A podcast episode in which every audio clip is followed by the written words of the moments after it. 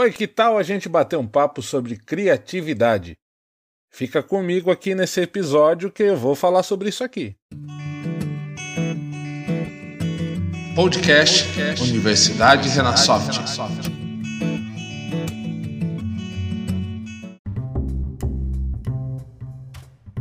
Olá, seja muito bem-vindo ao podcast Universidade Renasoft. Meu nome é Juan, é um prazer ter você aqui com a gente. Você já ouviu falar sobre criatividade ou ser criativo no ambiente de trabalho, por exemplo? E você sabe o que é criatividade? Muitas vezes, quando a gente fala sobre criatividade, já vem a ideia, ou melhor, já vem na cabeça, é, artistas, por exemplo, música, é, já vem na ideia criações mirabolantes, é, cientistas ou aquele, aquela inspiração divina de uma ideia que vem e modifica tudo. Mas o conceito correto de, de criatividade não é bem esse. Criatividade é apenas uma ferramenta que a gente tem para resolver um problema.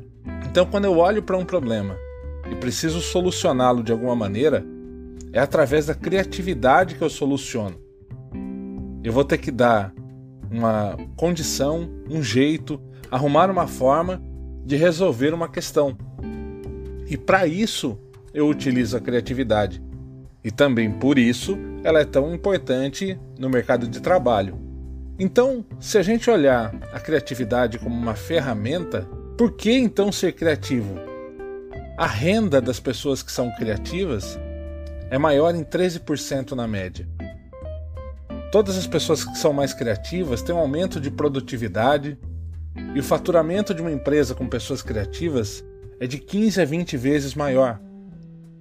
O retorno de um investimento a cada um dólar é, que eu tenho investido, eu retorno 5 dólares é, de lucro para quando eu invisto em criatividade. Então, fica muito bem claro por que investir em criatividade e ter pessoas criativas e para todos nós, por que desenvolver então a criatividade em nossas skills? São muitos casos, às vezes, que a gente pode pensar sobre criatividade ou uso da criatividade. E a criatividade ela gera oportunidades. Se, por exemplo, a Kodak tivesse olhado o risco e ter aceitado o risco da criatividade, por exemplo, da foto digital, ela seria uma outra empresa hoje. Ela não não entendeu que a foto digital, que hoje está presente inclusive nos nossos celulares, poderia ser sucesso que é, e descartou uma ideia criativa como essa.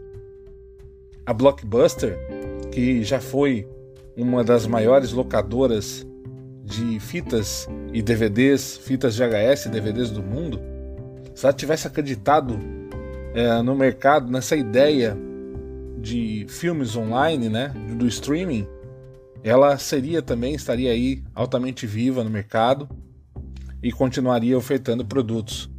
Né? Veio aí então Netflix, por exemplo, e levou toda essa gama de clientes. Hoje, por exemplo, a gente não acha mais, é muito difícil a gente encontrar uma locadora de DVDs para nos atender ou que esteja à disposição, porque realmente o mercado de streaming tomou conta do processo. Falando sobre criatividade, a gente tem ao longo da vida uma perda de criatividade. Uma pe pesquisas dizem o seguinte: até os 5 anos de idade, 98% das crianças são altamente criativas. E aí essa escala vai caindo conforme o tempo vai passando e a gente vai entendendo por quê. É exatamente porque a gente começa no ensino formal e começam a moldar a gente em determinadas regras, né? Então, regras lógicas, regras matemáticas. Olha, você não pode escrever fora da linha. Olha, você não pode fazer tal coisa.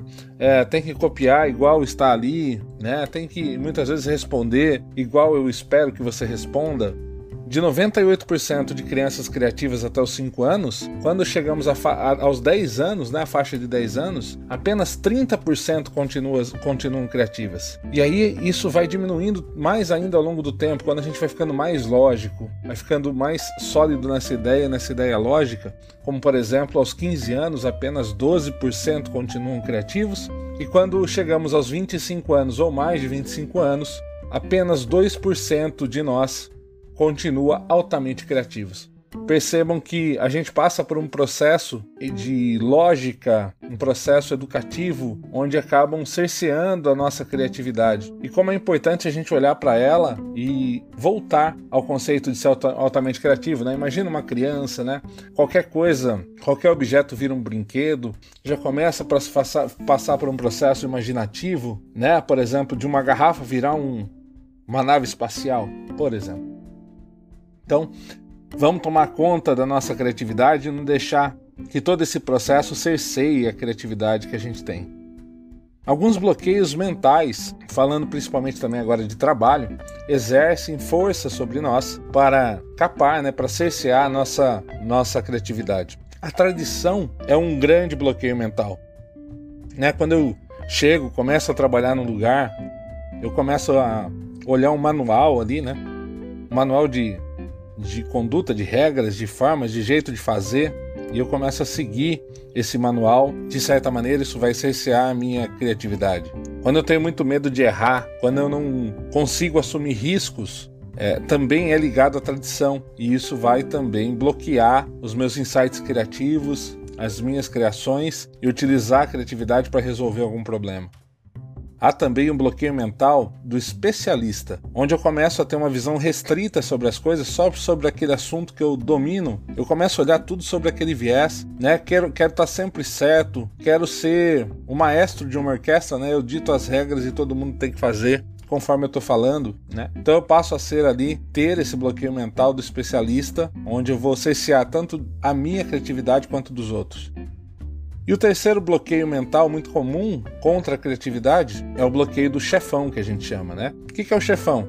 É, tudo que eu falo vocês têm que obedecer, é uma mão única, né? Não gosto de feedback, não gosto de dar feedback nem de receber feedback. Eu tenho um sistema fechado, isso é, só eu falo e vocês escutam, vocês cumprem. Né? Esse é o modelo do chefão que vai fazer com que tanto essa pessoa quanto sua equipe, sua empresa, peque, né? ou melhor, guarde a sua criatividade e não exerça a criatividade durante o, o trabalho, durante a resolução dos problemas das coisas do, das coisas do trabalho. Vou citar um caso aqui sobre criatividade muito interessante, que é do ex-presidente aí da, da Lacta, que depois também foi, na, foi da Brahma e da Ambev, que é o Magin Rodrigues. O que, que o Magin Rodrigues fez, na verdade? Ele, quando ele estava na Lacta, ele queria vender 200 toneladas de chocolate, de ovos de Páscoa, para as lojas americanas, que na, na época era do grupo Garantia, e então o presidente é, da Americanas, que era o Carlos Alberto Sicupira, ele falou pro, pro Magin Rodrigues assim: falou: Olha, é, eu até compraria de você esses chocolates, né? Mas eu não tenho onde colocar. Eu não tenho onde colocar mais chocolates. As minhas lojas estão cheias minhas gôndolas estão cheias, eu não tenho mais onde colocar. Se você. E aí ele, o Sicupira ele termina provocando o Magin. Ele fala assim: se você achar onde eu, colo... onde eu posso colocar esse chocolate, eu compro, né? Então o Magin ele tinha 54 lojas americanas que ele podia vender esse chocolate. Aí ele foi em uma, uma das unidades e começou a pensar como é que ele ia resolver essa questão. Ele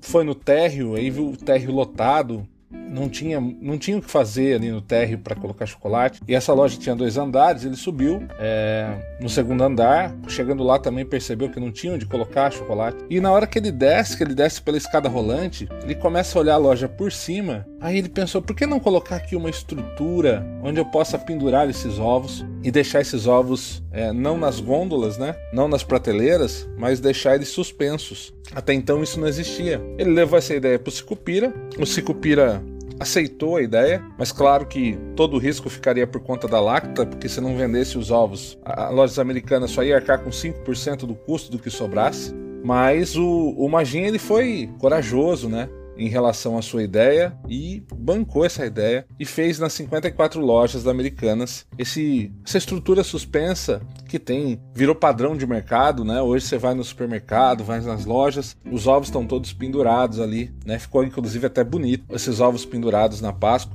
e virou padrão. É, embora o Magin não tivesse é, registrado a ideia, né? Não registrou, mas ele conseguiu vender as 200 toneladas de chocolate que ele queria é, através dessa desse insight criativo, né? Dessa ferramenta que ele usou chamada criatividade para resolver esse problema que não tinham de colocar ovos de Páscoa. E depois, inclusive, mais tarde, o Sicupira, que era do grupo Garantia, comprou a Brahma, né? E o que aconteceu? Quando ele comprou, quando compraram a Brahma, imagina quem ele foi buscar para ser presidente da empresa, para poder uh, alavancar os negócios da Brahma também. Com certeza, vocês sabem, foi o Magin Rodrigues.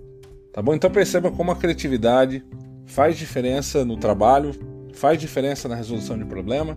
E lembrando sempre, não é um insight divino, não é aquela ideia maravilhosa. Às vezes a gente tem uma ideia que a gente tem que compartilhar e a gente compartilha com outra pessoa que dá a contribuição dela também.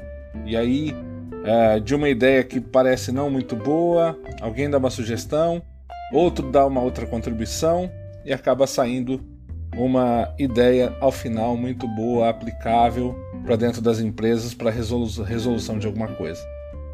Espero aí que você tenha curtido, curtido essa história também do Magin.